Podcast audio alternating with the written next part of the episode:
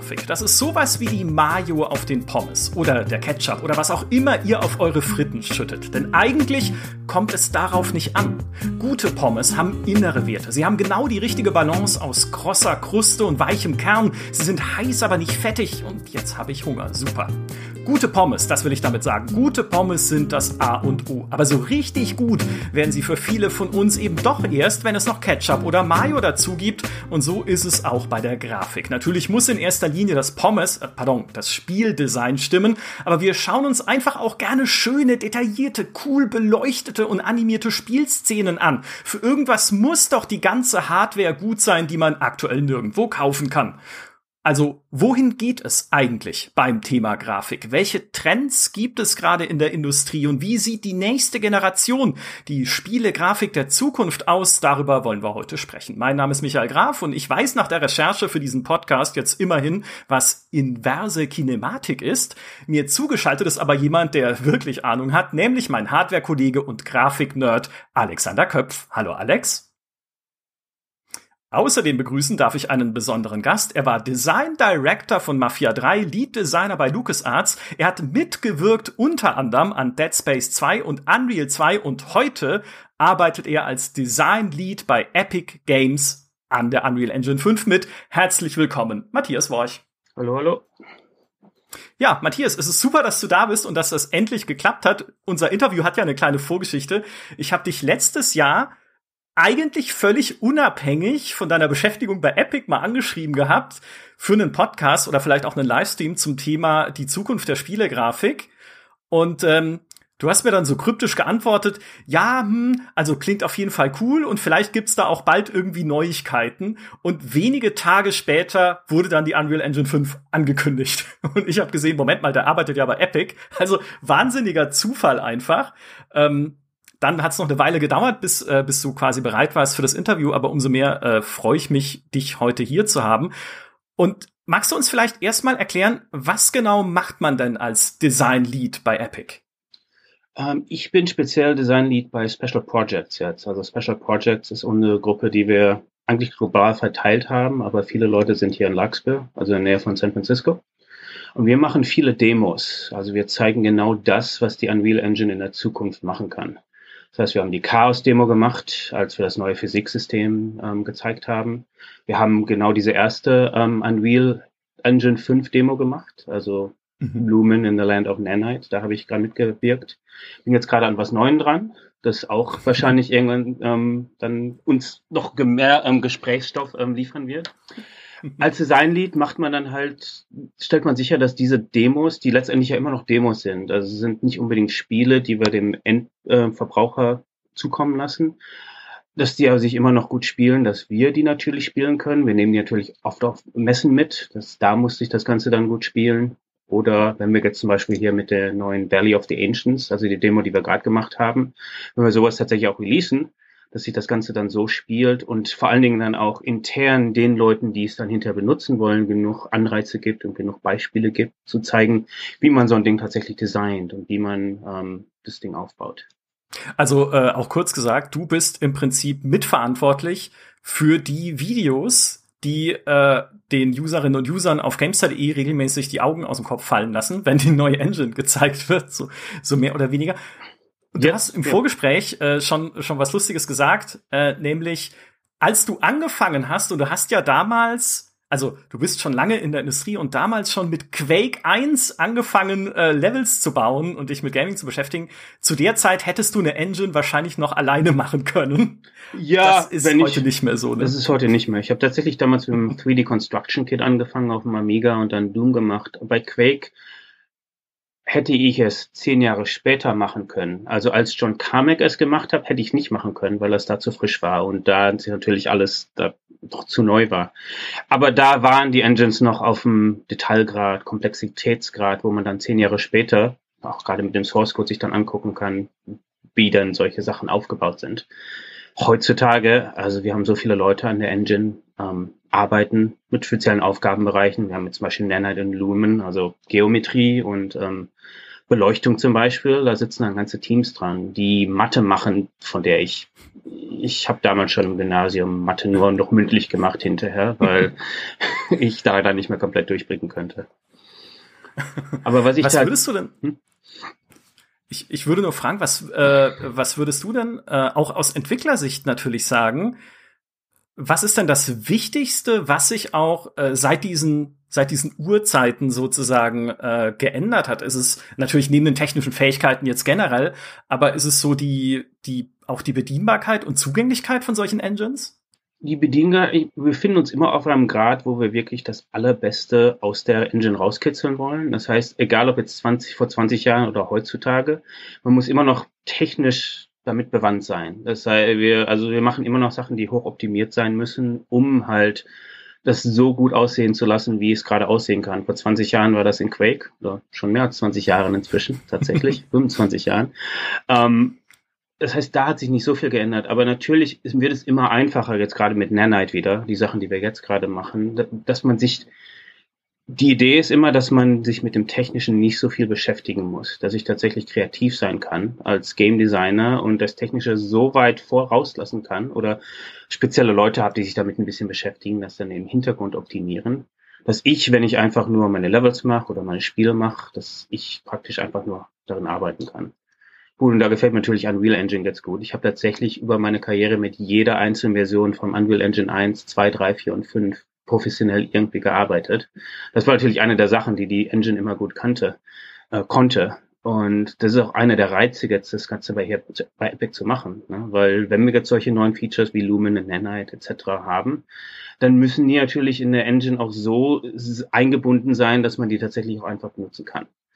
Denn ähm, das passiert ja nicht automatisch. Das ist dann zum Beispiel Special Projects und da sitzen dann Designer dran, die dann da die ganzen ähm, Tücken finden und ähm, das Ganze dann so weit auf Vordermann bringen, dass dann der Normal-User das am Ende auch benutzen kann. Mhm. Ihr seid also auch so ein bisschen Testpiloten in deiner Abteilung. Müssen wir, ja, weil ich meine, Unreal ist natürlich eine Engine, die groß lizenziert wird und wo wir uns freuen, wenn Leute damit Spiele machen. Die wird wirklich nur so genau zu dem Produkt. Jetzt gerade wenn wir so einen großen Umschwung machen. Also mhm. von 2, äh, 426 bis 427 gibt es kleinere Features, die da hinmachen, aber von 4 auf 5, ganz neuen Features, da werden dann intern tatsächlich diese Projekte gemacht und da werden dann die Tools auf Vordermann gebracht. Da werden Sachen gefunden, von denen wir uns vielleicht einfach keine Vorstellung gemacht haben.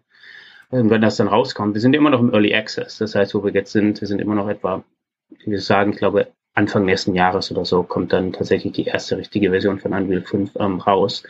Wir haben also immer noch einige Sachen, wo wir die Tools dann noch weiterentwickeln wollen. Aber die finden wir nur, indem wir tatsächlich Projekte machen, die dann auch ähm, Spielen ähnlich genug sind, sage ich jetzt mal so. Also die sind natürlich vom Umfang her nicht so weit, aber die tatsächlich genug Spieleinhalte haben und deren Workflows sich denen ähneln, ein richtiges Spiel zu machen. Weil wenn wir das nicht machen, dann finden wir ganz einfach nicht die ganzen Knackpunkte. Mhm. Gibt es da auch äh, gerade so aus Designperspektive und zwischen den Programmierern so ein bisschen auch so ein so ein Wettlauf, dass du irgendwie sagst, äh, dann auch intern bei Epic als Designer, Mensch, es wäre doch cool, wenn wir dies und jenes umsetzen könnten und dann gehst du im Prinzip zur Entwicklungsabteilung und dann schlagen die die Hände über den Kopf zusammen und sagen, okay, wie soll das denn gehen?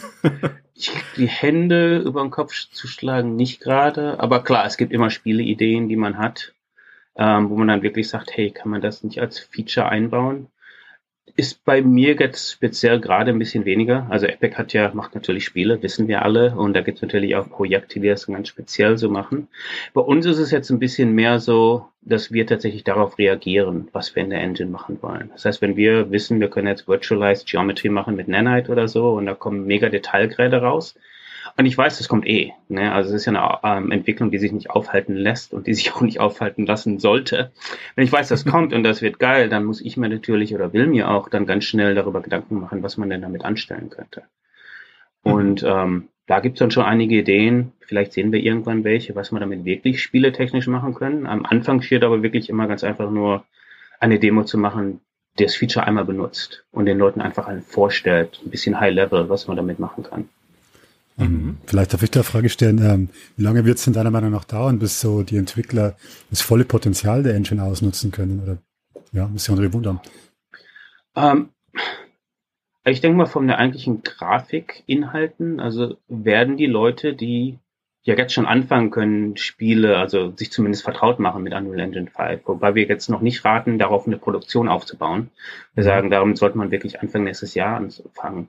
Ähm, ich denke mal, die ersten Versionen oder die ersten Spiele, die mit Unreal Engine 5 ähm, oder 5, muss man immer mal überlegen, ob man es auf Deutsch oder Englisch sagt, ähm, also die auf der Engine basieren, ich denke mal, die werden schon Lumen und Nanite speziell, das sind jetzt die beiden Features, wir haben noch viele andere, können wir gleich drüber reden, aber mhm. die werden die garantiert ausnutzen, weil ähm, das Features sind, die so heftig fundamental eingebaut sind, dass man sie eh sehen wird kommt die Frage, wie hoch wird der Getallgrad sein? Das heißt, wird man Lumen und gerade Nanite dann auch so ausnutzen, dass man jeden einzelnen Kieselstein sieht? Also das Potenzial ist, ist auf jeden Fall da. Die Frage ist dann, haben die Leute die ähm, Ressourcen, die Grafik auch genauso zu machen? Aber da versuchen wir als Epic ja dann wirklich nachzuhelfen, ne, indem wir Quixel aufgekauft haben, jetzt mhm. Teil der Familie sind, jetzt Bridge in Unreal Engine 5 direkt integriert, integriert, integriert haben, ist auch ein Wort, ähm, damit die Leute dann ne, auf die ähm, Library zugreifen können. Also ich denke schon, ähm, dass die Leute, die mit der Engine anfangen, diese Grafikfeatures auch wirklich ausnutzen werden. Oder sagen wir auf jeden Fall benutzen werden. Und der Ausnutzungsgrad ist dann immer so eine Frage. Es sind nicht unbedingt Features, die jetzt, das kennt man ja gerade bei Konsolengenerationen, ne, wo man am Anfang so die ersten Spiele hat und nach fünf Jahren hat man wirklich alles aus der Hardware rausgekitzelt. Ich glaube, das ist hier nicht so, weil wir tatsächlich Sachen schon ausnutzen. Also es sind tatsächlich Technologien, die wir natürlich immer noch ein bisschen weiterentdecken und wo wir immer noch weitere Sachen entwickeln werden. Die, glaube ich, schon so stabil sind, sieht man ja. Also ich, dass die tatsächlich, glaube ich, mature sind, wie das auch immer auf Deutsch, also tatsächlich so weit gereift sind schon, dass die Leute das Ding ähm, von Anfang an benutzen können. Es ist ja ähm, bevor wir jetzt vielleicht in die, in die Unreal Engine 5 ein bisschen tiefer einsteigen, ursprünglich meine Frage, als ich dich angeschrieben hatte, auch war eine Diskussion, die letztes Jahr äh, aufgebrandet, aufgebrandet. Auch ich habe auch Probleme mit Wörtern teilweise. Ich bin ansteckend. Ist. Also irgendwie manchmal, manchmal, aber es ist auch heiß, muss ich ehrlich sagen. Ich weiß nicht, wie es bei dir ist dort an der Ostküste. Nee, Westküste, Westküste nee, ja. Westküste, ne? Mhm. Genau. Ähm, aber hier ist es recht warm, also äh, alles, ähm, es ist alles erlaubt sozusagen so. Aber letztes Jahr gab es eine Diskussion so um die Gamescom rum, ungefähr kurz vor der Ankündigung der Unreal Engine 5, wo äh, wir unter anderem auch mit Entwicklern gesprochen hatten, die sagten, so dieser Generationensprung, den wir jetzt gerade erleben bei den Konsolen und überhaupt gerade die Entwicklung von äh, ja, Technologie, von Grafik, das ist jetzt gar kein so großer Sprung. Oder sogar der kleinste Generationensprung an sich, den wir bislang erlebt haben in diesem, in diesem Markt. Was würdest du dazu sagen? Stimmt das? Ich behaupte mal, die grafische Qualität, die wir jetzt sehen, ist tatsächlich ein Quantensprung. Ob die sich jetzt auf die Spiele auswirkt, können wir später darüber diskutieren oder nicht. Aber ich kann halt halt, ich denke mal, ich sehe Details jetzt auf Bildschirmen, die ich mir vorher nicht unbedingt gewagt habe. Und da geht es nicht unbedingt um die eigentlichen Surfaces, also die Oberflächen, sondern um die Silhouetten. Also Sachen, wo ich wirklich um Ecken rumgucken kann, wo ich Stalagniten, Stalaktiten, Stalagmiten machen kann, etc die einen Detailgrad haben, an denen ich, ja witzig, ich sitze hier gerade in einem, ähm, in einem Meetingraum, also im Conference-Raum, und vor mir ist ein großes, ähm, ein großer Bildschirm, wo wir normalerweise unsere Videokonferenzen drauf machen. Und da ist tatsächlich eine der Screenshots von unserer ersten Demo. Und ich gucke da gerade drauf. Und da sehe ich tatsächlich Detailgrad, den ich jetzt mal behaupte, vorher nie so gesehen habe. Ähm, mhm. Gerade wenn dann noch ähm, Real-Time Global Illumination dazu kommt, ne, also Lumen, was wir damit haben. Also ich denke mal, dass die Sachen doch tatsächlich mehr fotoreal aussehen, als sie vorher aussahen. Was mich wirklich daran interessiert, ist allerdings, dass sich unter der Haube so viel verändert hat und dass es tatsächlich einfacher geworden ist und jetzt auch für die Entwickler einfacher werden wird, diese Qualität tatsächlich heraus aus der Engine herauszukitzeln und überhaupt erst machen zu können ähm, mhm. weil wir das Ganze damit auch ein bisschen mehr demokratisieren. Also Game Art, also tatsächlich ein Spiel wirklich, wirklich gut aussehen zu lassen auf der letzten Hardware-Generation, wenn wir das jetzt mal so festmachen wollen, hat eine Menge Zeit und auch eine Menge ähm, Aufwand gekostet. Und gerade das geht jetzt damit wieder weg, dass wir tatsächlich da mit Nanite, also das Ganze virtualisieren. Das heißt, dass wir tatsächlich keine Normal Maps mehr machen müssen, und dass wir damit zum einen den Künstlern eine Menge Arbeit abnehmen, weil die solche Qualität halt sehr viel schneller machen können. Und ich glaube, dadurch wird es konsistenter werden. Ne? Dadurch kann ich tatsächlich ein ganzes Spiel auf einer größeren, ähm, größeren Ebene, Ebene machen, tatsächlich so gut aussieht. Ähm, und dass Teams das machen können, die vorher vielleicht ganz einfach nicht die Zeit dazu hatten oder die Ressourcen dazu hatten. Ich habe letztendlich auch einen größeren Artist Pool. Also ich kann tatsächlich Leute jetzt wirklich in Real-Time, also zu Unreal Engine bringen, zu denen ich vorher keinen Zugang hatte. Da gibt es mhm. tatsächlich noch eine ganze Klasse von Künstlern, zum Beispiel bei irgendwelchen großen Special Effects Häusern, die seit Generationen, also seit Jahrzehnten zumindest, wissen, wie man sowas fotoreal aussehen lässt und auch genau wissen, wie man geile Special Effects macht, die auch wirklich so aussehen, als ob die jemand abgefilmt hätte. Ja, aber dadurch, dass alle Game Engine, also die ganze Grafik vorher noch so einen großen technischen Anteil hatte und so viel technisches Wissen erforderte, da einfach keinen Zugang hatten, weil die das nicht konnten. Da musste man also wirklich guter Künstler sein, aber auch genau verstehen, wie man das dann so intern repräsentiert, dass es auch wirklich überall so gut aussah. Und dadurch, dass mhm. das jetzt wegfällt, denke ich mal, wird die Spielgrafik generell einfach eine Ebene höher gehen. Mhm. Wie ist es denn zum Beispiel bei der Optimierung? Weil ein wesentlicher Teil der ähm, im Entwickeln ist ja auch quasi der Optimierungsprozess, der, der Coder-Teil, sage ich mal, ich bin selbst jetzt keiner, wird das auch erleichtert? Gibt es da bessere automatisierte Tools, die den Code ein bisschen entschlacken dann? Kommt darauf an, worüber wir jetzt reden. Wenn wir über die Grafik reden, ist eine Sache. Können wir genau darauf eingehen. Ähm, die Engine an sich muss natürlich immer noch von Hand optimiert werden. Da haben wir noch, immer noch extrem gute Low-Level-Coder, die das Ganze immer noch ähm, so programmieren müssen. Also, dass Nanite zum Beispiel ähm, jetzt so schnell ist, liegt nur daran, dass jemand so viel Mathe kann, wie ich in meinem Leben fünfmal vergessen habe und dann auch genau die Vision hatte, das genauso umzusetzen. Ne? Da kommen wir wieder auf zurück, das könnte ich heutzutage nie machen. Bei den Tools ist es tatsächlich jetzt so weit, und da bin ich immer vorsichtig, weil wenn irgendjemand versucht mir zu sagen, das ist alles automatisch, dann glaube ich ihm erstmal nicht. Der will mir irgendwas verkaufen, der will mir irgendwas andrehen. Ähm, Nanite ist tatsächlich so weit, dass es unter der Haube meine ganzen LODs, also meine Level of Detail Meshes, die ich vorher von Hand habe machen müssen, um das Ganze zu optimieren und überall vernünftig zeichnen zu können, komplett selbst macht. Und dass wir tatsächlich mit einer derart hohen Polygonzahl anfangen. Also wenn wir bei Quixel zum Beispiel da in die äh, Megascan ähm, Library gehen, dann nehmen wir tatsächlich die größte ähm, Auflösung, die normalerweise tatsächlich für Filme benutzt wurde und hat dann ein Mesh 30 Millionen oder sonst was. Photogrammetry genau von allen Seiten aufgenommen und daher kommen tatsächlich die ganzen einzelnen Kieselsteine. Das sind die Meshes, die wir, Meshes, die wir tatsächlich benutzen. Und die werden tatsächlich auch von Nanite, wenn wir die in den Editor importieren, selbstständig optimiert. Und das Ganze geht 99,5 Prozent aller ähm, Zeiten genau richtig. Wie das genau funktioniert, könnte ich dir nicht erzählen. Ich habe jemanden, der da hinten sitzt, der könnte, also tatsächlich in diesem, ähm, in diesem Büro hier auch sitzt, der es genau weiß. Da sind halt Mesh, äh, Mesh Decimations und sonst was alles. Aber das hat sich tatsächlich sehr vereinfacht. Und ohne jetzt hier zu tief genau darauf einzugehen, wie man dann tatsächlich diese Asset macht, aber was vielleicht für einen Leser oder Zuhörer ganz interessant ist, wo man sich wirklich keine Gedanken macht, ist, dass in der letzten Generation für jedes einzelne Mesh, nehmen wir einfach mal nur einen, nur einen Stein, einfach einen Stein, den wir da reinbringen, haben wir vier oder fünf verschiedene Meshes gehabt, die vier oder fünf verschiedene Levels of Detail haben. Wir haben ein super High-Res-Mesh gehabt, das nie in der Engine gelandet ist. Das haben wir also nur in ZBrush oder irgendwo extern gehabt. Darauf basierend haben wir dann eine Normal Map oder verschiedene, also ähm, Lookup Maps gemacht, die uns dann erlaubt hat, in der Engine diese super High-Res so gut wie möglich darzustellen. Das ist dann das, was wir sehen, wenn wir ganz nah da dran gehen. Und dann, wenn wir uns davon wegbewegen, dann wird das Ganze auf kleinere Levels of Detail umgeschaltet. Ne? Und das müssen wir überall machen, für jedes einzelne Objekt in der Szene, um das Ganze am Laufen zu halten. Das muss ich jetzt tatsächlich nicht mehr.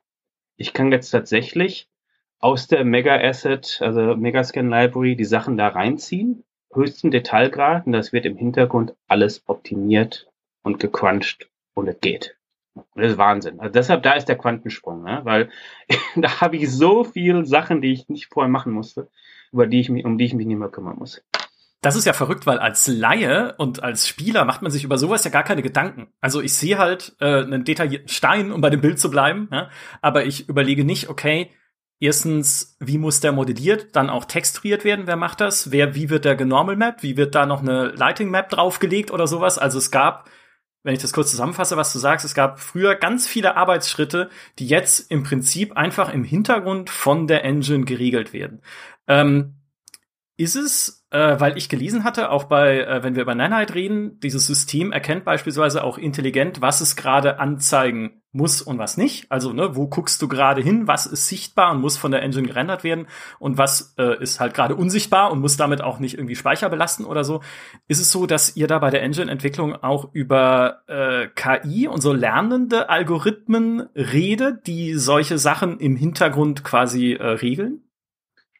drüber reden, ja, ich glaube bei Nanite ist sowas nicht drin. Also ist kein Machine Learning drin, weil wir es letztendlich auch nicht brauchen. Also da gibt's andere mhm. Anwendungsmöglichkeiten, wo ähm, ja, Machine Learning auf jeden Fall, da gibt es auch tatsächlich schon, äh, ich habe, glaube ich, einen Mega Grant Recipient, der genau so ein System macht, wo man zum Beispiel, wenn ich einen Raum ausstatten will, wo dann tatsächlich Machine Learning lernen kann, wie so ein Tisch auszusehen hat. Und da muss ein Stift drauf sein, da müssen Paperweight drauf sein und sowas. Bei Nanite an sich kann man das Ganze noch recht brute force machen. Also die Mathe dahinter, letztendlich geht es ja nur letztendlich, es hört sich jetzt so einfach an, das ist so kompliziert, dass ich selbst nicht kann und auch nicht 100% verstehe, aber letztendlich geht es nur darum, den Stein intern in einer Datenstruktur so zu repräsentieren, dass wir von dem Super High-Res Polygon Model, also sind bei uns immer noch Triangles, also einzelne Dreiecke, oder gibt es andere ähm, Ansatzmöglichkeiten. Da hätte man also Point Cloud und Voxels und alles Mögliche machen können. Bei uns sind tatsächlich Micropolygons, also winzig kleine ähm, Dreiecke. Ähm, das muss verstehen, wie man von dieser hoch, hohen Repräsentation auf die kleineren Repräsentationen ähm, runterkommt. Und es muss ja letztendlich nur wissen, wie weit dieser Stein von uns entfernt ist. Denn so kleiner der Stein ist, desto weniger Platz nimmt er auf dem ähm, Bildschirm ein. Und je mehr Platz auf dem Bildschirm ist, desto weniger ähm, Detail müssen wir eigentlich zeigen, denn da brauche ich ich brauche immer zehn Triangles, sag ich mal, um einen bestimmten Ausschnitt zu zeigen. Aber wenn diese zehn Triangles genau vor mir sind auf einem Bildschirm, ne, ist das was anderes, als wenn der Stein 100 Meter weg ist. Dann brauche ich zehn Triangles für den ganzen Stein. Und Nanite musste also durchgehen und das erkennen. Dazu braucht es aber kein Machine Learning. Dazu muss es nur sehr gut darin sein, das Ganze in eine Datenstruktur zu zwängen, die das sehr schnell Runtime genau rausfinden kann, also da Lookups machen kann, um das dann zu streamen ähm, und hat dann mehrere Heuristics. Ich weiß gar nicht, was, du als was, was ein Heuristic, also praktisch Regeln intern, die dafür sehr gut funktionieren. Mhm. Komplizierte Mathe. Ja, das, sehr komplizierte so, so Mathe. Ja, genau. okay. Ähm, was ich äh, über Lumen hat es ja auch schon kurz angesprochen, also über das Beleuchtungssystem, das ja Global Illumination in Echtzeit äh, darstellen kann und auch indirekt die Beleuchtung anpasst an die direkte Beleuchtung. Also beispielsweise, äh, wenn sich Tageszeiten ändern, und auch hier rede ich rein aus der Laienperspektive, aber ich kann mich erinnern, dass ich ähm, vor gar nicht allzu langer Zeit mit den Entwicklern von Cyberpunk 2077 gesprochen hatten, die meinten, Alter, wie schwierig es war, in unserer Engine das aneinander anzupassen. Also, dass wir wechselnde Tageszeiten haben und trotzdem Global Illumination und trotzdem all die Lichteffekte, die man dort ähm, im Endeffekt sehen kann. Aber das wäre dann auch dank Lumen eines, eines der Dinge, die einem die Unreal Engine 5 mehr oder weniger automatisiert abnimmt. Oder ist das auch noch was, wo man von Hand viel nachtunen muss?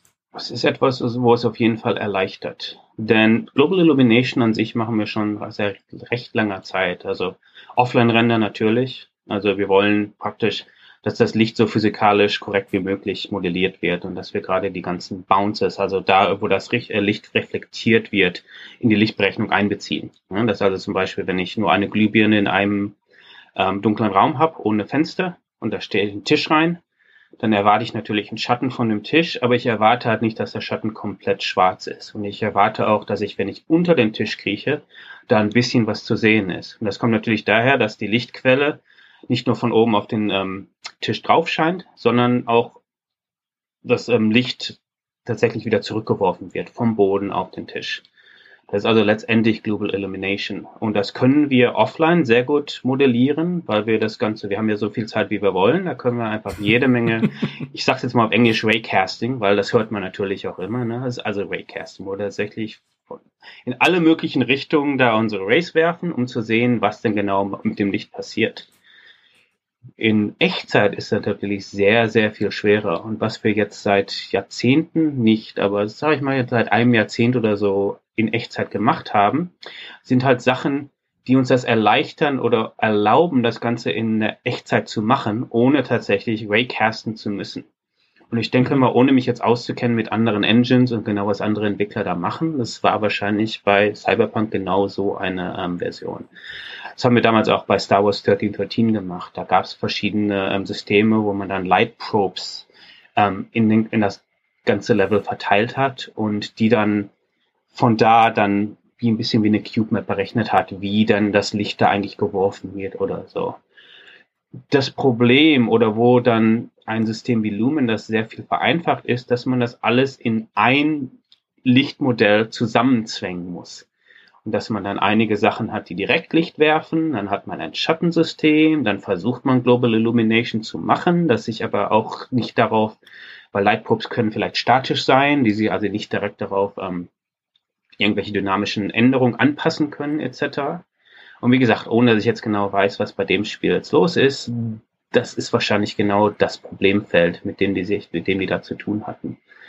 Mhm. Lumen ist tatsächlich ein System, das das alles, jetzt Next Generation Hardware. Wir haben auch gesagt, das ist jetzt, wobei wir jetzt bei GameStar sind und ich glaube, alle Zuhörer natürlich dann auch PCs haben. Also Next Generation ist für jeden Zuhörer das, was sie wahrscheinlich zu Hause stehen haben. Ne? Aber für diese Hardware-Generation, die wir jetzt haben, dass wir es tatsächlich so aufgelegt haben, dass es jetzt mit dieser Generation den Entwicklern viele dieser unterschiedlichen Schritte abnimmt und das Ganze tatsächlich als ein System macht. Also mhm. nutzt Lumen dann zum Beispiel auch die, Raytracing-Kerne äh, von Nvidia oder von jetzt auch AMD, oder? Kann beides haben. Also wir benutzen natürlich, wenn jemand eine RTX oder eine Radeon, was sind die X 600 oder mussten noch mal gucken. Sorry, dass ich jetzt nicht. Ja, genau. Ähm, wenn man Hardware hat, dann wird das benutzt. Lumen braucht es aber nicht. Also wir haben da einen Software ähm, Raycaster, der Raytracer, der uns auch viel Arbeit abnimmt, beziehungsweise sogar schneller ist teilweise, aber nicht so genau ist. Das heißt, dass, ähm, also wenn man, und das kann man jetzt downloaden, also wenn jemand ähm, Unreal Engine 5 Early Access sich downloadet, dann kriegt er das ganze Sample-Projekt von Valley of the Ancients und das ist tatsächlich alles eingestellt. Da kann man dann auch tatsächlich Lumen an- und ausstellen. Und da kann man dann auch Hardware-Support ähm, an- und ausstellen.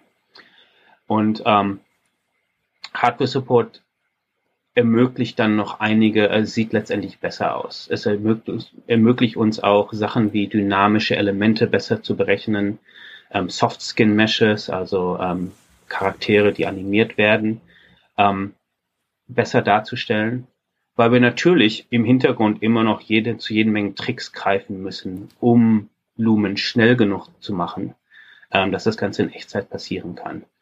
Aber das finde ich dann deshalb interessant, weil ähm, wenn man sich tatsächlich so eine ATX oder Radeon-Karte gekauft hat, dann ist es nicht alles oder nichts. Ne? Man fragt sich ja immer, gut, aber jetzt habe ich das, aber jetzt habe ich noch kein Spiel, bei dem das auch wirklich eingeschaltet ist oder nicht.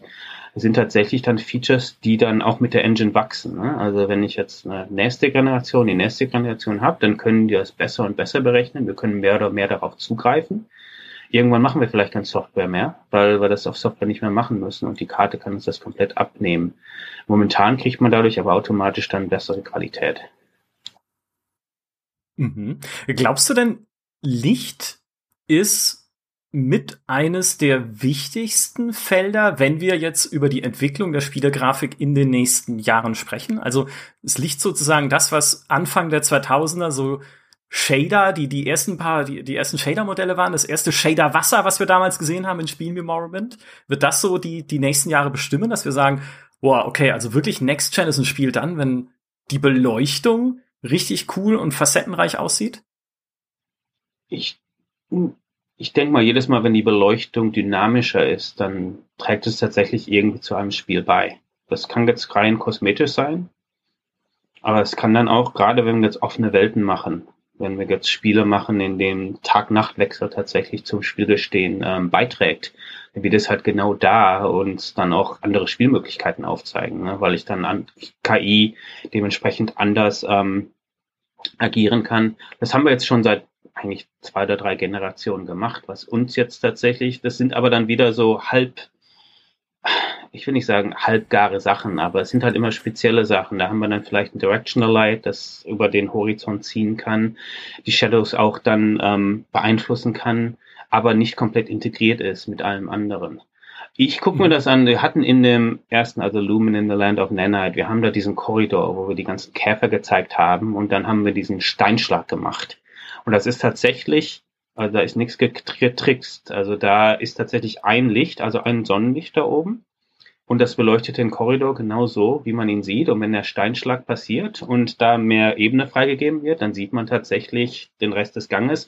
Und durch die Bounce Lights sieht man dann halt auch die Wände, ne? weil das Licht an sich kommt von oben, aber man sieht dann rumherum tatsächlich das ganze Detail. Als alter Schleichspieler der wahnsinnig gerne diese Spiele spielt und auch hofft, dass die sich weiterentwickeln, sind das halt genauso Sachen, ähm, die man dann mit der Engine machen kann und die man dann tatsächlich komplett im Realtime machen kann. Wenn die ersten Spieler es gemacht haben, mit Baked Light Maps damals, ne, also die, ähm, die KI wusste größtenteils noch nicht mal, wo es, ähm, wo es hell und wo es dunkel war. Oder wenn sie es wusste, dann musste sie halt runter tracen, aber konnte nur sehen, wie sieht denn der Boden hier aus? Der sieht recht dunkel aus. Ja, da musste man jede Menge von diesen Tricks machen. Und da konnte sich dann natürlich auch nichts wirklich ähm, dynamisch ändern. Natürlich hat man Fackeln anzünden können und dadurch hat man dann einen Raum an sich heller machen können. Das ist letztendlich ja nur ein Radius. Aber ohne jetzt groß, ich, wir können leider nicht gerade das ganze Spiel hier designen. Ich glaube, da kann man sich so ein bisschen vorstellen. Das finde ich schon sehr anregend. Ne? Also was damit wirklich jemand machen könnte und wie ein neues Thief oder irgendein anderes Schleichspiel mit so einer Technik aussehen könnte. Und Aha. ja, bisschen mehr auf Spielgeschehen jetzt tatsächlich bezogen, aber das ist halt für mich als alter Game Designer dann auch wichtig, dass wir also die Grafik nicht nur machen, damit sie schön aussieht. Du hast das da, du hattest deinen Pommes mit Mayo, ich übrigens als Ruhrpattler, also immer Pommes rot-weiß. Ähm, dann beides bitte. Ähm, Natürlich. Also ich glaube, da kann man schon ein ganz gutes Gemisch draus machen, dass es dann tatsächlich das eine das andere informiert und da wirklich gutes Spielgeschehen rauskriegen.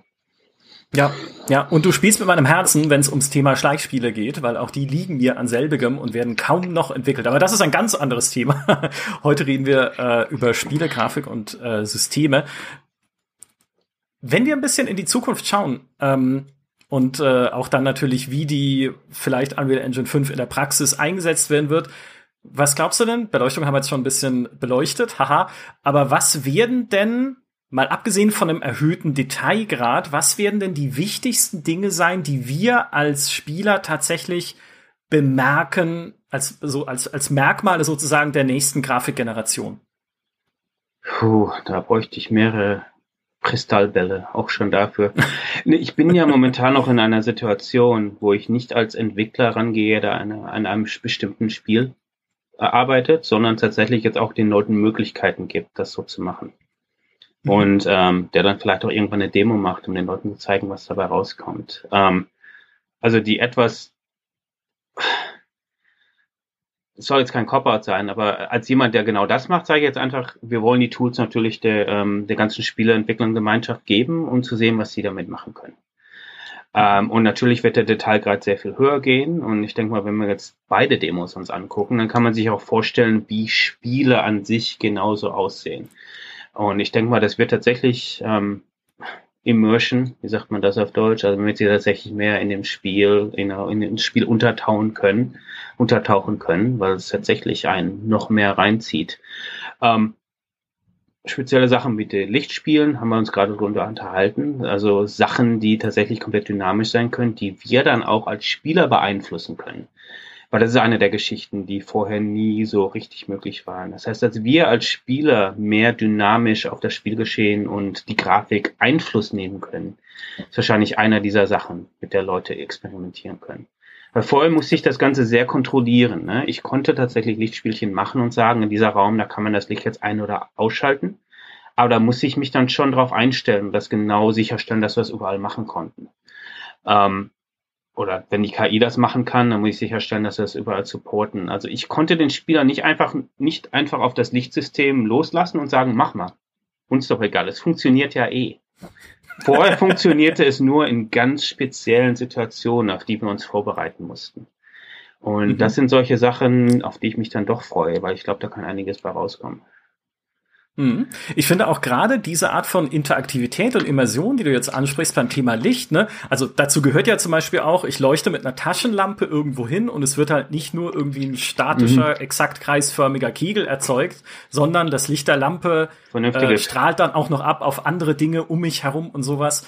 Und das wäre ja durchaus auch auf andere Teile von Spielen anwendbar, ne? dass man sagt, okay, dann ist es halt einfach keine Ahnung, beim Rennen werden irgendwie mehr Kieselsteinchen äh, aufgewirbelt und hoppeln dann einen Abgang runter. Ihr habt ja auch diese Chaos Physics äh, Engine mit integriert und solche Sachen, die jetzt auch irgendwie Flüssigkeiten, wenn man durchläuft, schön zur Seite schwappen lässt. Ist jetzt auch nichts komplett Neues, aber es gibt, äh, auch da habe ich zumindest in den Demos gesehen, ein neues System dafür. Und dass sich halt alles, dass alles im Prinzip, während du dich durch eine Welt bewegst, einfach so anfühlt, als würde es besser auf dich reagieren. Vielleicht ja. ist es das. Ja, wir hatten zum Beispiel in der ersten Demo, wir hatten diese Käfer da drin, wo wir dann eigentlich recht schnell, war kein Afterthought, also das haben wir nicht mal eben so nebenbei gemacht, da wir gesagt haben, wenn wir jetzt hier unser, ähm, unsere Taschenlampe haben, dann können die jetzt die Käfer recht, nach rechts und links ähm, ausweichen lassen, weil die das Licht nicht mögen. Und denkt man jetzt, das mhm. an sich ist nicht so beeindruckend. Das habe ich auch vorher machen können. Die eigentlichen Käfer sind recht beeindruckend.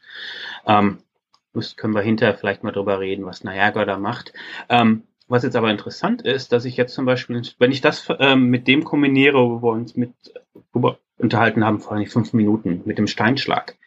Wenn ich jetzt tatsächlich ein Spielsystem machen will oder einen Dungeon machen will, mit dem, wo du überall fleischfressende Käfer sind, denen ich mich nicht nähern kann und dann wie Indie ne, mit den Schlangen da überall ähm, Fackeln aufbauen muss, das habe ich vielleicht noch vorher machen können. Aber wenn ich das Ganze jetzt mit Chaos zusammenbringe, und dann das tatsächlich so mache, dass ich mit meiner Handgranate hier oder da, aber wir wissen halt nicht vorher wo, ist also dem Spiel überlassen, da ähm, Löcher in die Wand bomben kann, dass da dann tatsächlich die Sonne reinkommt, dann kann ich mir jetzt so Inseln von Licht machen, in denen diese fleischfressenden Käfer sich nicht mehr aufhalten kann. Da kann ich jetzt Puzzles draus machen, wo ich mich jetzt von der Seite des Raums in die Seite des Raums bewegen muss, ohne äh, den, äh, den Käfern ausweichen zu müssen. Und das ist dann, wie mhm. gesagt, wieder sehr viel dynamischer. Ich habe halt nicht nur diese Fackel, die einfach nur ein Radius ist und da hätte ich dann Fackeln überall hinschmeißen können und das hätte ich auch vorher machen können. Aber ich kann tatsächlich, dadurch, dass das Licht komplett ähm, dynamisch ist, mir aussuchen, wo ich jetzt die Sonne reinstrahlen lasse. Und das sind so kleine Ideen. Das sind wahrscheinlich Sachen, die wir irgendwann in Spielen sehen. Das sind dann so zwei oder drei Puzzle und die waren ganz cool, aber da kann ich Systeme drum bauen. Ne? Und das ist wieder ein bisschen anregend. Das sagt mir also wieder ein bisschen, was Entwickler damit wirklich machen können. Mhm.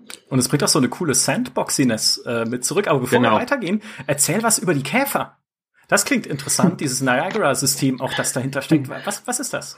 Niagara an sich ist unser Particle-System, was jetzt offiziell, also auch unser Hauptparticle-System in Unreal Engine ist, schon vier, seit 4.22 oder so. Ähm, das aber immer wieder weiter erweitert werden. Das sind tatsächlich alles Partikel, die aber, das ich ganz spannend finde, das sind also Partikel, die sich rumbewegen können, die sich ähm, die die Umgebung an sich gut kennen, also die tatsächlich die Ge Umgebung um sich queryen können, also nachfragen können und wissen, wie sie sich darüber bewegen sollen. Und die bei diesen hochdetaillierten Meshes, ne, also das sind ja dann, das sind genau diese Meshes, wo wir dann eine Taschenlampe draufstrahlen, um dann da kleine Kratzer in im Stahl zu sehen etc., die tatsächlich genug Informationen haben, um sich da vernünftig drüber zu ähm, bewegen. Das sind dann genau die gleichen Datenstrukturen, die wir intern auch benutzen, um Lumen schnell laufen zu lassen. Das sind also mhm. ähm, Signed Distance Fields, die wir seit schon in der Vierer-Version der ähm, Engine haben, die jetzt aber, das ist genauso eine der Sachen, die unter der Haube passiert, die für Unreal Engine 5 ähm, ich glaube, die können zehnmal so viel Detail wie in Unreal Engine 4 und brauchen nur halb so viel ähm, Speicher im Hintergrund. Das sind genau solche Datenstrukturen, die der Spieler nie benutzt, die uns dann aber erlauben, genau Sachen zu machen, also auch wiederverwendet, äh, wiederverwertet werden können, die uns erlauben, Lumen zu machen, die uns erlauben, dann Käfer auf diesen Meshes zu haben Und da sieht man dann, wie, sie, wie diese Datenstrukturen, die uns erlauben, die Welt zu repräsentieren, tatsächlich in allen Möglichkeiten, in verschiedenen Möglichkeiten dann benutzt werden können und Einfluss nehmen. Ähm, lassen wir es dabei. Also als, ähm, als Niagara-System, weil Partikel sind, glaube ich, seit Generationen, das ist, Particle System war normalerweise eine Fackel, ne? Da konnten dann ein paar ähm, Feuersprites nach oben gehen und dann sind die verpufft und das war's dann. Die Partikelsysteme, die wir inzwischen machen, wir hatten auch diese ähm, Fledermäuse in der Demo, sind hochintelligent. Also es sind tatsächlich Partikelsysteme, die KI haben. Mhm. Und dann genau dadurch vor, ähm, vor dem Licht weglaufen können, etc. Abgefahren. Ich habe jetzt, während du dir das, äh, wenn du das so erklärt hast, so schön, hatte ich, äh, auch was Datenströme angeht, so langsam so ein Bild einer Matrixwelt vor dem inneren Auge, wo einfach überall so die, die Zahlenströme durchlaufen und alles mhm. aufeinander reagiert. Ähm, ich weiß nicht, Alex, hast du noch eine Käfer, eine Käferfrage oder eine Partikelfrage? Nee, ich habe hier generell eine Frage, wenn wir vorher gesagt haben, vom Speichern und ähm, Cachen und so. Würde mich mal interessieren, inwieweit ähm, Technologien wie Direct Storage ähm, äh, verwendet werden oder ein, äh, Einfluss nehmen. Also gerade wenn es jetzt auch zum Beispiel um diese Word Partition Geschichten geht. Ähm, ja. Soweit ich weiß, machen wir alles intern. Kann ich, mhm. weiß ich jetzt allerdings nicht genau. Da könnten wir vielleicht mal hinterher nachfragen, ob wir das speziell benutzen. Also ich weiß, dass die, die eigentlichen Datenstrukturen, die wir intern benutzen, das sind normale alles Sparse Data Structures. Das bedeutet also im Hintergrund, dass man auch wirklich nur das abspeichert, was man abspeichern muss. Also man kann sich vorstellen, dass man Rubik's Cube hat, ne, also so einen Würfel hat, wo also mhm. drei mal drei uns dann so ein ähm, so ein Grid gibt. Aber sagt, ich brauche aber nur Detail auf der linken unteren Ecke und rechts daneben. Und anstatt jetzt alle Punkte abzuspeichern, ähm, dann nur sagt, okay, das ist ein Würfel, der so groß ist, aber wir speichern wirklich nur da Daten ab, wo wir sie auch wirklich brauchen. Das andere kann leer sein und ähm, ähm, dadurch ähm, brauchen wir nicht so viel Speicher. Das Ganze wird, glaube ich, intern alles, ja, alles intern gemacht, ohne irgendwelche, also Technologien, wie du gerade meintest. Das Ganze wird dann mhm. gestreamt, äh, virtualisiert und dann da gehen wir wieder genau in die Engine, also Technologie rein. Das Ganze muss dann cache-friendly sein. Wir müssen also sicherstellen, dass das Ganze im Speicher genauso abgelegt wird, dass wir das dann auch ganz schnell retrieven können. Also wir wollen keine Cache-Misses etc. Ähm, aber ja, da werden wir dann wieder extrem technolog technologisch. Das ist dann auch genauso eine Geschichte, finde ich ja immer spannend mit Unreal Engine. Das könnte sich tatsächlich jetzt jemand downloaden, der kriegt den kompletten Source Code und wenn er wirklich so bewandt ist, könnte er sich genau angucken, wie das da, wie das Layout ist und wie das genau gemacht wird. Ja, so bewandert bin ich leider nicht, aber. nee, und dann wird noch, dann wird noch komprimiert, ne, also um das Ganze dann, also zu shippen. Eine der Fragen sind ja dann immer, wie, ähm, wie viel Speicher braucht sowas denn auch vom Download mhm. her, ne? Auf wie viele CDs oder Blu-rays muss das Ganze draufpassen? ähm, und das ist tatsächlich immer noch, also wir haben jetzt auch mit den neuen Super High-Res Meshes, also die wir in Nanite haben, sind Texturen immer noch das größte Speichergebiet. Mhm. Das wird natürlich auch alle virtualisiert, also als Megatexture, ne, also als Virtual Texture. Aber sowas wie Nanite und die Meshes an sich sind immer noch natürlich nicht klein an sich. Ich glaube, die ähm, Demo, die wir jetzt, der Valley of the Ancients, die wir gerade auch ähm, released haben, wenn man sich das Ding runterlädt als ähm, Entwickler, und um mal rumzuspielen, genau zu sehen, wie das gemacht wird, sind etwa 100 Gigabyte. Mhm. Aber wenn man sich das Ding runterlädt als Spieler, also was tatsächlich alles nur vorbereitet geguckt ist, dann sind es, glaube ich, 20 Gigabyte oder so oder 25 Gigabyte. Das Ganze kann also dann noch recht gut komprimiert werden. Und dann hat man tatsächlich auch die Daten, mit der sich die ganze Welt aufbauen lässt. Ne? Also wenn die Welt jetzt doppelt so groß wäre, dann hätte man nicht doppelt so viele Daten. Man hat tatsächlich die ganzen einzelnen Meshes, die dann instanziert werden, hat die ganzen Texturen schon. Und die einzigen Daten, die dazukommen, sind dann die, wie genau die Welt aufgebaut ist. Aber die wird dann mhm. nicht größer, aber nicht zweimal so groß. Ich habe so ein bisschen in Foren und auf Reddit geschaut und da gab es schon die Befürchtung, dass Spiele in Zukunft noch größer werden könnten. Man hatte diese Beispiele Call of Duty, die dann in die 200 Gigabyte rangehen. Also das ist jetzt vorerst mal dann nicht zu befürchten. Oder? Ja, ich kann zumindest sagen, also die Engine-Technologie, die wir jetzt haben, macht das nicht inhärent größer. Also ich kann mich daran erinnern, als die ersten ähm, Megatexture-Technologien rauskamen, das war Rage, also ETEC 4 oder was das war damals. Ne? Das musste dann auf mehreren DVDs waren es, glaube ich, noch rauskommen und dann installiert werden. Aber wir haben uns jetzt nicht extrem weit davon entfernt. Und man kann auch wirklich ganz genau sehen. Also, ähm, und da sind wir dann auch sehr transparent. Man kann jetzt sehen, es sind 100 Gigabyte, wenn ich es als Entwickler habe. Daraus werden 25 Gigabyte, wenn man jetzt genau die Demo spielen will. Und dann kann man ein bisschen extrapolieren von der Mhm. Jetzt haben wir vorhin schon mal kurz äh, auch über Optimierung gesprochen, also dass eine Engine natürlich immer noch äh, ja von Hand manuell optimiert werden muss, um halt das letzte bisschen Leistung natürlich rauszukitzeln für die Leute da draußen. Denkt ihr in der Engine-Entwicklung und äh, ja so im Prinzip, wenn man sich halt so mit Zukunftstechnologie beschäftigt, auch schon jetzt vermehrt über Spielestreaming nach, über Cloud Gaming, wo ja theoretisch in der Praxis ist es nicht so, aber wo zumindest, sagen wir mal, theoretisch ja unbegrenzte Rechenpower zur Verfügung stehen würde in Zukunft für Spiele und für die halt, um das Bild zu berechnen sozusagen? Weiß ich ehrlich gesagt nicht so genau. Also das wäre eine Frage, glaube ich, für andere Teile der, ähm, der Firma. ähm, weil ich wirklich eng an der Engine an sich ähm, arbeite und das Ganze immer noch downloade. Aber da kann ich ehrlich gesagt keine genaue Antwort geben, was wir da für Pläne haben oder was wir auch aktiv da machen oder announced haben. Mhm. Ähm, Wenn es vielleicht um Leistungen spielen oder Performance geht, spielt ja auch das Temporal Super Resolution eine Rolle. Also mhm. man spricht ja auch von DLSS und jetzt hat Fidelity, Super, äh, Fidelity FX Super Resolution. Wie funktioniert Temporal Super Resolution?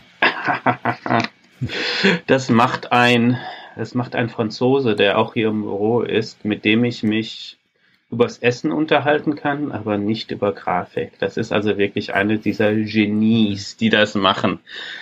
Muss ich ein bisschen passen, ehrlich gesagt. Mhm.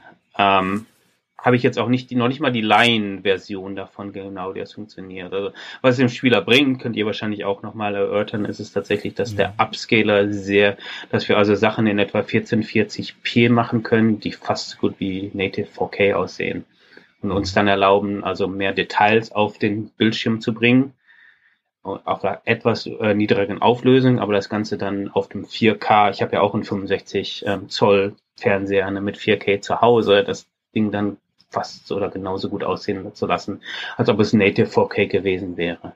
Aber genau wie das funktioniert, da habe ich leider keine Ahnung. also wirklich keine Ahnung. Und KI spielt auch keine Rolle wie bei DLSS zum Beispiel. Also es ist auch basiert auf Filtern dann. Was spielt keine Rolle? Sorry. Ähm, äh, ich sag, ob da KI eine Rolle spielt. So ähnlich wie bei DLSS zum Beispiel. Soweit ich weiß, weil ich weiß, ist da kein Machine Learning, nein. Das mhm. ist also wirklich nur ein Algorithmus mit Heuristics, der es im Hintergrund macht. Mhm. Aber ich weiß nicht so viel dazu, dass ich hundertprozentig jetzt ähm, unterschreiben würde. Ich würde es mal 99 Prozent unterschreiben. Was ich ja, oder was mich sehr geflasht hat, als ich ähm, mich über die Engine informiert habe, überhaupt darüber, was, äh, was Epic auch so an Demos gezeigt hat und äh, präsentiert hat, war dieser Meta-Human Creator. Wo mhm. du denkst, okay, ist halt ein Baukasten für Menschen, aber es ist ein Baukasten für Menschen, die, wenn du jetzt, ne, also wenn man sie lang anguckt, dann siehst du schon noch, dass sie künstlich sind, aber wenn man sie mal irgendwie so im Vorbeigehen mal kurz einen Blick drauf wirft, dann sieht das fantastisch aus, was da einfach bei rauskommt. Und das war nämlich ein bisschen auch das, worauf ich vorhin abgezielt habe, wenn wir sozusagen davon ausgehen, dass so die nächste Spielegeneration oder zumindest so die Spiele der nächsten fünf bis x Jahre einfach besser werden, auch in der Darstellung von Menschen. Irgendein Uncanny Valley wird es immer noch geben, ja, also irgendwo wirst du schon noch dran sehen, dass sie künstlich sind. Aber das fände ich tatsächlich eine, äh, ein sehr spannender Bereich. Durftest du mit diesem MetaHuman Creator schon mal ein bisschen spielen? Ja, ja, ja, wir haben ihn intern, also ich habe einfach Zugriff darauf gehabt, was wir jetzt inzwischen auch ähm, publik gemacht haben. Ich habe ihn mhm. auch ein bisschen benutzt. Ähm, das ist auch so ein Bereich, wo wir natürlich dann auch sicherstellen wollen, was, dass wir diese Meta-Humans auch intern verwenden und einbinden weil da demokratisieren wir dann ganz einfach wieder Grafik für Leute, die vorher vielleicht nicht Zeit hatten, jetzt, also wenn sie große also Crowds machen wollten, ähm, nicht unbedingt Zeit dafür hatten, dann da 30 verschiedene Modelle zu machen. Es ist also für uns schon interessant zu sagen, okay, hier ist ein Toolkit, mit dem ihr verschiedene Variationen recht schnell machen könnt. Wenn man jetzt einfach nur als Singleplayer machen kann, dann ist es ein guter Charaktergenerator, ne? Das ist ein Role-Playing-Game oder so, wo man sich dann selbst einstellen kann. Aber dass die Daten dann tatsächlich auch komplett kompatibel sind mit dem, was wir machen in der Engine und dann importiert werden können und dann ähm, für also Crowds also benutzt werden können, also für Unmengen von Leuten. Ähm, ist eine spannende Sache und ist auch spaßig. Wir haben auch intern, ich weiß gar nicht, ob wir das die Demo jemals gemacht haben, aber muss ich also jetzt ein bisschen ungenau bleiben, weil ich es nicht genau weiß. Aber wir haben halt verschiedene Charaktere, die wir auch mit anderen Partnern gemacht haben, die wir auch in Spieletrailern gehabt haben, wo wir dann, die wir in MetaHuman haben in diesem Generator, wo ich dann auch morphen kann zwischen einer bekannten Spielfigur und einem anderen MetaHuman. Und wo dann diese Spielfigur dann tatsächlich, dass man genau damit anfängt und dann wie im Charaktergenerator, wie im Roleplaying-Game, dann tatsächlich die auch komplett ummorphen kann. Und dass das Ganze dann so universal ist, dass es halt ne, auf jeden, auf jede Spielfigur ähm, im Spiel angewendet werden kann. Mhm. Ja, spannende Möglichkeiten. Auch da, ne, wenn man als Designer drüber nachdenkt, was du dann alles machen kannst. Mhm. Eine Taschenlampe, die Menschen verändert. Ja, hm, zum Beispiel. Ahnung. Ja, oder ja. Ja, gibt's einiges. Ja, ich, wir haben jetzt schon ein ja, Spiel ich, vorhin, also ich hoffe, jemand macht das Käferspiel. Da haben wir uns schon ein Spielprinzip hier uns ein bisschen erschlossen. Aber ja, da ja. gibt's noch andere. Ja, also wir werden ja hoffentlich auch von Entwicklern gehört. Das ist alles pure Inspiration. Es ist pures Gold. Äh, was Matthias sagt. Was ich sage, ist einfach nur irgendwie, irgendwie äh, verrücktes, ähm, verrücktes Gebrabbel, ähm, so mehr oder weniger. Tatsächlich aber halt ein, ein sehr spannendes Feld. Alex, du sagst zu wenig. Stell noch mehr Fragen. Ich sag zu wenig. Ja, worüber wir noch, glaube ich, noch angesprochen haben, waren diese Virtual äh, Shadow Maps.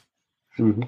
Da würde mich zum Beispiel schon noch interessieren, weil die ja dann doch sehr an, an Lumen und Nanite sich orientieren und auch einen höheren Grad an Schattendetails produzieren müssen. Inwiefern das auch auf die Performance schlägt oder wie ihr das umgeht, dass es zu viel Performance kostet, würde mich interessieren. Es ist, und da muss ich auch wieder ein bisschen handwavy sein, weil ich es nicht genau verstehe. Es ist aber sehr, es ist eigentlich nur möglich, weil wir tatsächlich Nanite haben. Das finde ich interessant. Also wir haben, also Lumen an sich kann man ohne Nanite benutzen. Ähm, ich weiß jetzt gar nicht genau, ob man noch Nanite ohne Lumen benutzen kann oder wieder unsere Back Shadow Maps oder Situation ist. Müsste ich mal gucken. Habe ich noch nie benutzt. Aber wir ähm, raten tatsächlich jeden, der jetzt Next Generation Spiel mit Unreal Engine 5 macht, dann auch wirklich Lumen und Nanite zusammen ähm, einzusetzen. Also Virtualized Shadow Maps. Am einfachsten ist es, glaube ich, dazu so erklärt, dass wir normalerweise, du hast eine Cascading Shadow Map, die, äh, Shadow Map, die normalerweise bis zu 4K geht. Also die Auflösung ist 4x4, 4x4000 und dann ganz gut aussieht, aber vielleicht ein bisschen entweder weich aussieht oder zackig aussieht, je nachdem, wie das Ding gefiltert wird. Und dass wir mit unserer neuen ähm, Shadow Maps 16K rauskriegen. Also das Ding wirklich viermal so hoch aufgelöst ist. Das ist deshalb so nah an Lumen gekoppelt, weil es so nah an ähm, Nanite gekoppelt, weil uns Nanite tatsächlich ermöglicht, die Berechnung anzustellen, diese Shadow Maps überhaupt in Realtime immer berechnen zu können. Weil Nanite dadurch, dass es eh, na, wollen wir auch nicht zu detailliert werden, ähm, Nanite muss halt durch die Berechnung, die es eh macht, ähm, in der Lage sein, in verschiedene Richtungen ähm, sein Profil berechnen zu können. Sagen wir es mal so rum.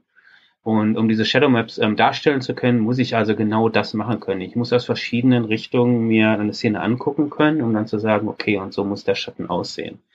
Das kann man also auch ohne, äh, ohne Nanite machen, wird dann aber sehr viel langsamer. Und das Endeffekt ähm, für den Spieler ist dann ganz einfach, dass ähm, die Schatten besser aussehen, weicher aussehen, beziehungsweise sehr scharf aussehen, wenn wir es wollen. Weil wir wollen ja keine komplett scharfen Schatten. Ne? Wir wollen ja immer diese Penumbra haben. Ähm, Brian Carris hat, glaube ich, einen Stream gemacht, nachdem wir die ähm, letzte Demo entwickelt haben. Da ist er in unsere erste Demo reingegangen.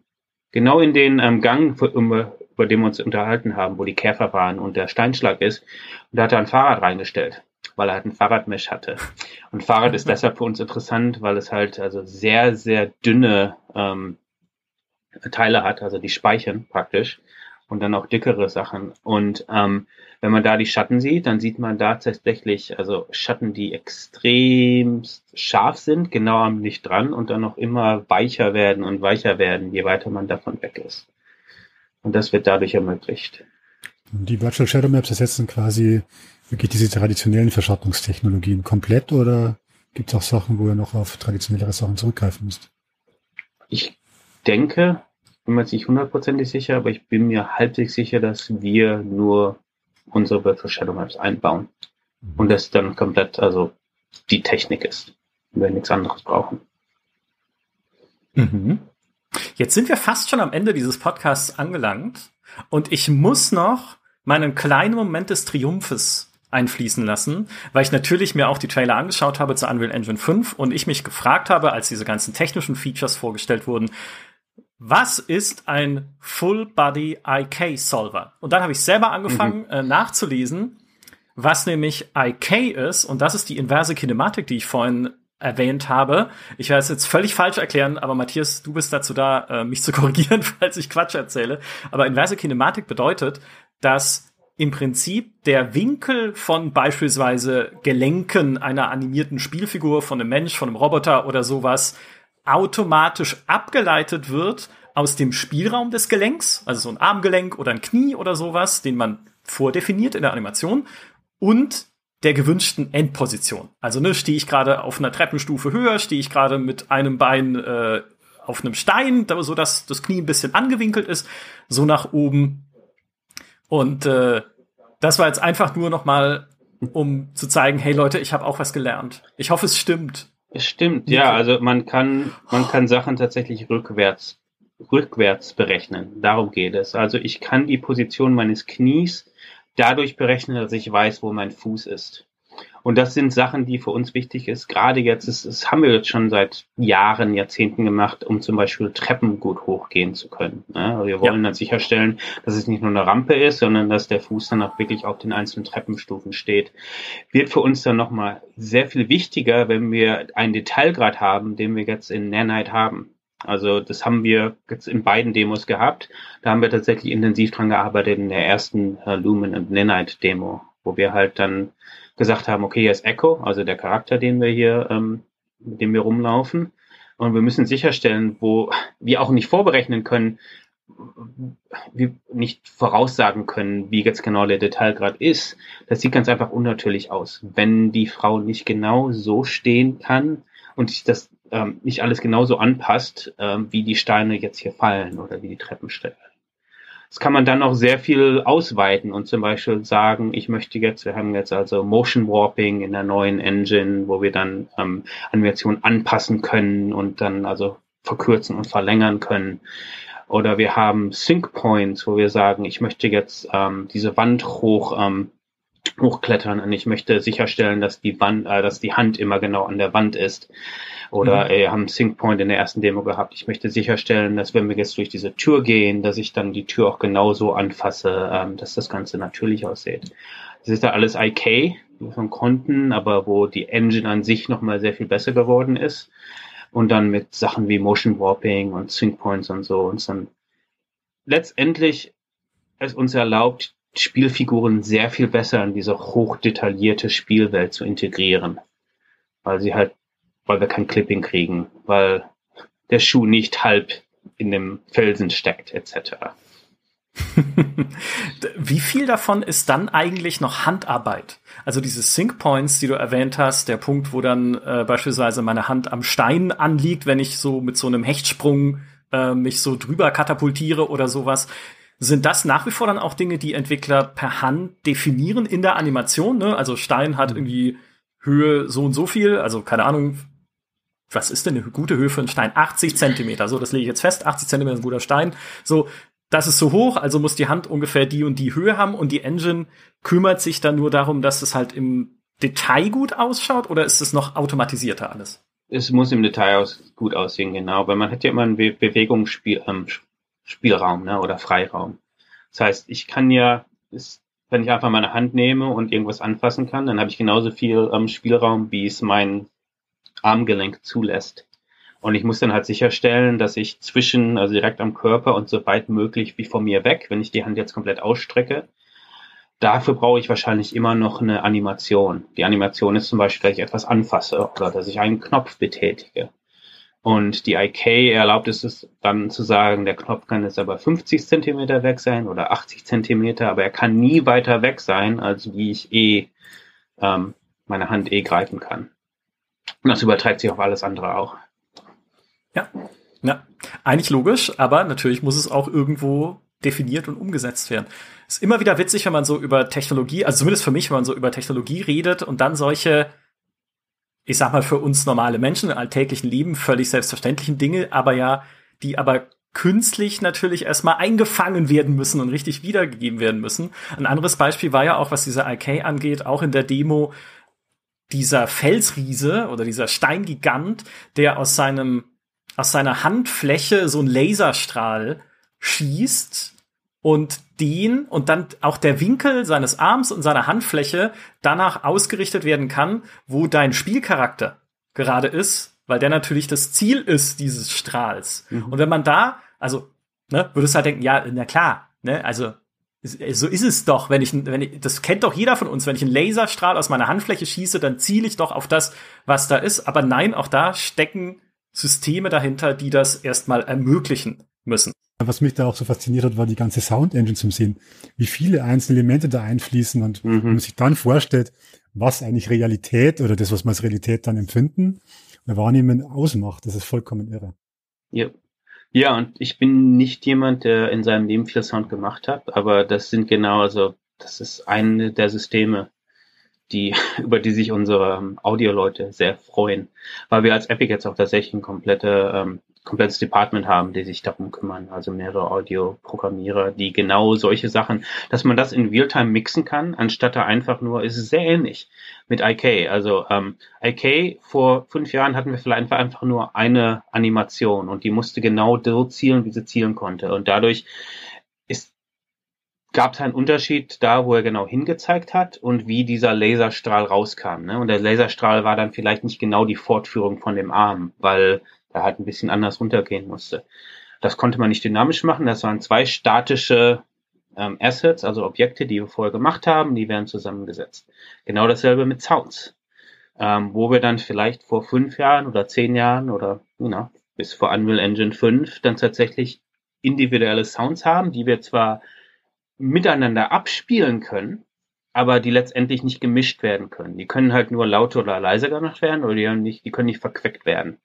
Und genau diese Sound Engine erlaubt, ähm, erlaubt uns das auch. Wir haben also mehr und mehr Systeme, die uns erlauben, die Zutaten in die Echtzeit, also in die Runtime einzufügen, die dann aber da letztendlich gemischt werden und die dann auf den Spieler oder auf die Situation genau angepasst werden können.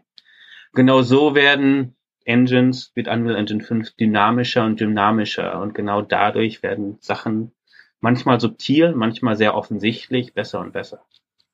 Und äh, vielleicht als allerletzte Frage, jetzt hast du vorhin schon von der Fahrraddemo erzählt, äh, die jemand gebaut hat, oder beziehungsweise vom Fahrrad, das ihr euch angeschaut habt in der Engine. Äh, ist es generell, schaust du dir auch andere Demos an, die Leute jetzt schon mit der Early Access Version der Engine gebaut haben? Vor kurzem sind ja auch so ein paar mhm. YouTube-Videos rumgegeistert mit sehr detaillierten Wäldern, wo es dann hieß, okay, die laufen aber in 30 FPS auf einer GeForce 2080, also ist das auch was, mit dem du dich beschäftigst und wo du so guckst, wie die das gemacht haben und was sie machen? Ich habe den Wald gesehen, der sah cool aus. Ich habe Bananen gesehen. Weiß nicht, ob ihr die gesehen habt. Hat jemand also eine mega hochauflösende Banane gemacht? ähm, da hat jemand seinen Hund abge, also Photogrammetries von seinem Hund gemacht. Ähm, das oh. hat jemand gezeigt. Also er ist morgens aufgestanden und habe einfach nur Fotos von seinem Hund auf dem Bett gemacht und das Ganze dann mega hochauflösend. Er meinte, glaube ich, ich habe das Ganze tausendmal gemacht und danach habe ich keine Lust mehr gehabt. Also man kann wirklich auf dem Hund, auf der Schnauze fängt, glaube ich, die äh, Kamera irgendwie an und geht dann immer weiter zurück und immer weiter zurück. Und dann sind da vier Betten mit Hund und dann sind da 16 Betten mit Hund, bis man dann wirklich 1000 Betten mit Hund hat. Also die Demos sehe ich auch schon. Die werden teilweise auch intern natürlich gepostet, weil wenn irgendjemand was Cooles macht und sind für uns auch interessant, weil ähm, wir damit natürlich auch Daten kriegen und auch ähm, die Leute das, das Ding testen und Sachen mhm. rausfinden. Mhm. Ah ja, die mhm. Banane war interessant, weil es hat sich niemand gedacht, ich, äh, ich, Mann, niemand hat hochauflösende Bananen gemacht. Also seit 20 Jahren warte ich darauf, dass ich endlich hochauflösende Bananen in einem Spiel sehen kann. Ähm, und jetzt mit Nanite haben wir sie aber. Das ist genial. Die kann man auch direkt in Fortnite einbauen. Das ist perfekt. Das hilft ja sozusagen euch auch. ja. Genial. Und Alex, äh, in unserem Vorgespräch haben wir noch drüber geredet, dass du auch mal gerne mit der Engine rumspielen möchtest. Jetzt haben wir auch das perfekte Projekt für dich. Die Katze. Du kannst deine Katze per Fotogrammetrie einfach jetzt in der Engine nachbauen. Ja, ich hätte ja auch gute Kamera und ich bin voll ausgestattet. Tatsächlich ist es so ein Projekt, das ich mir mal vorgenommen habe. Vor allem, weil es eben auch mittlerweile, was ich auch gesehen habe, was ich mal in Videos angeschaut habe, tatsächlich so aussieht, das könnte ich auch als Laie so ein bisschen damit rumspielen und ähm, das reizt schon. Also das ist auch das, wo natürlich die Reise hingeht oder was man sich selbst natürlich vorstellt, dass man reingeht und man kann wirklich aus seiner Fantasie raus Welten kreieren oder jetzt die Katze ablichten und fotogrammetrisch äh, in die Engine äh, rein äh, implementieren und ähm, ja, da glaube ich, sind wir schon ziemlich weit. Dann ja. freue ich mich darauf auch. Weil das Video möchte ja. ich dann bitte gerne sehen. Unbedingt. Wir machen dann so ein React-Video mit dir, ja, wo du äh, die Katze, die Katze beurteilst. Wir sind auf jeden Fall sehr, sehr gespannt auf auch dann natürlich die richtigen Spiele auf Basis der Unreal Engine 5, die erscheinen werden. Äh, Prime Matter hat ja schon Echoes of the End gezeigt, was noch in der Konzeptphase ist. Äh, Hellblade 2 Senua's Saga wird darauf basieren. Fortnite wird portiert in die Unreal Engine 5. Diverse weitere werden kommen. Aktuell ist sie ja noch im Early Access, die Engine, wie wir es schon mehrfach gesagt haben. Aber die dann tatsächlich auch für die Produktion freigegebene Version, also momentan kann man so Prototypen bauen und sowas, aber die, so die richtige Version der Engine kommt dann auch bald und dann geht's richtig los. Matthias, vielen lieben Dank für diese Einblicke in deinen Job und in die Engine. Ich finde das mega spannend und ähm, ich würde sagen, wenn die Engine dann da ist und wenn auch mal ein paar Spiele da sind und die Katzendemo natürlich, dann reden wir einfach noch mal miteinander drüber, was denn auch von diesen coolen Demos, die du baust, gemeinsam mit deinen Kolleginnen und Kollegen bei Epic, was da dann auch tatsächlich in den Spielen drin steckt und wie das aussieht. Bin ich einfach mega gespannt drauf. Vielen, vielen Dank. Ja, machen wir. Freue ich mich drauf. Dann vielen Dank, Alex. Vielen Dank, Matthias. Und vielen Dank an alle, die uns zugehört haben. Macht's gut. Bis zum nächsten Mal. Tschüss. Tschüss.